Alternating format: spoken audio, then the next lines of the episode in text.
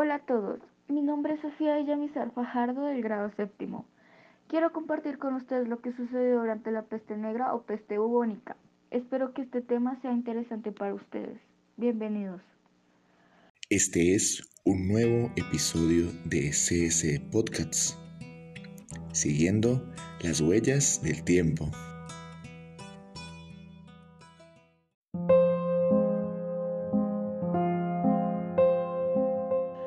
La peste negra o peste bubónica fue la pandemia de peste más devastadora de la historia de la humanidad, que afectó a Eurasia, que es un término que define los continentes de Europa y Asia unidos, durante el siglo XIV y que alcanzó un punto máximo entre 1347 y 1353. La pandemia irrumpió en primer lugar en Asia, para después llegar a Europa a través de las rutas comerciales introducidas por los marinos. La epidemia dio comienzo en Messina, actual Italia. Mientras que algunas áreas quedaron despobladas, otras estuvieron libres de la enfermedad o solo fueron ligeramente afectadas.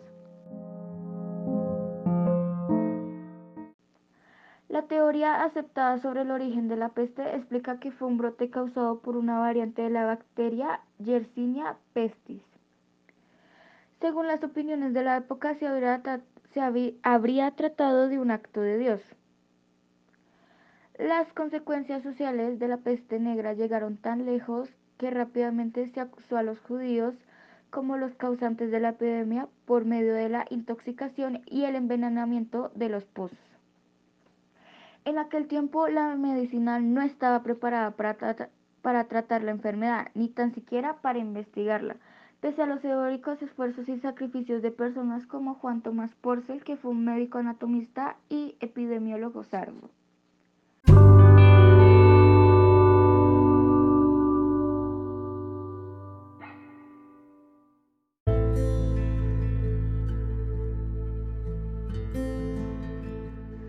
La peste era una enfermedad que pasa de los animales a los humanos.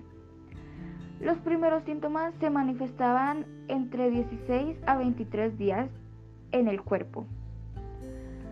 Algunos de los síntomas de la peste negra eran fiebre alta, incluso superando los 40 grados, tos y esputos sanguinolentes, sangrado por la nariz y otros orificios, sed aguda, manchas en la piel de color azul o negro debido a pequeñas hemorragias cutáneas, gangrena en la punta de las extremidades, aparición de bubones negros en cuello, axilas, brazos, piernas o detrás de las orejas debido a la inflamación de los ganglios linfáticos. Rotura de los bubones supurando líquido con un olor pestilente.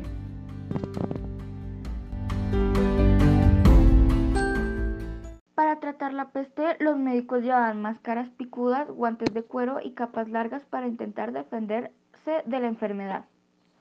Hablando más a detalle sobre las máscaras de los médicos de la peste negra, estas llevaban anteojos y una máscara con una, una nariz de 15 centímetros en forma de pico de ave, llena de perfume y con solo dos agujeros, uno a cada lado de las fosas nasales, pero que era suficiente para respirar y transportar el aire que se respira la impresión de las hierbas colocadas en la punta del pico.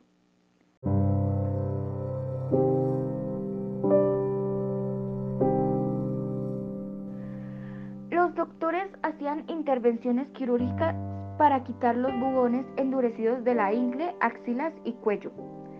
En caso de que los bubones no aparecieran, le daban al enfermo purgas, pomadas caseras u orines. También quemaban hierbas aromáticas para purificar el ambiente o usaban azufre para combatir la contaminación del aire. La única medida que logró ser útil en ese momento fue la quema de ropa, pieles y alfombras de las personas enfermas, porque acababa con las pulgas. Las consecuencias que trajo la peste negra fueron que fue difícil conocer el número de fallecidos, pero modelos contemporáneos los calculan entre 80 a 200 millones en Eurasia y África del Norte. Habría provocado la muerte de entre el 30% y el 60% de la población de Europa siendo un tercio una estimación muy optimista. La peste provocó una contracción del área cultivada en Europa, lo que hizo descender profundamente la producción agraria.